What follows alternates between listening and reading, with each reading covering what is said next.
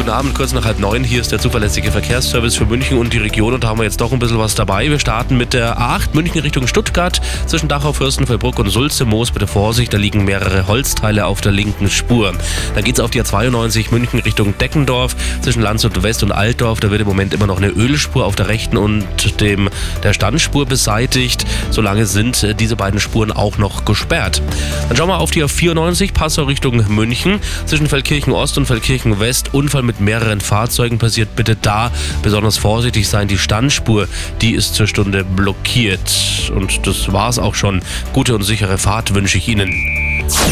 Und das sind die aktuellsten Blitzer in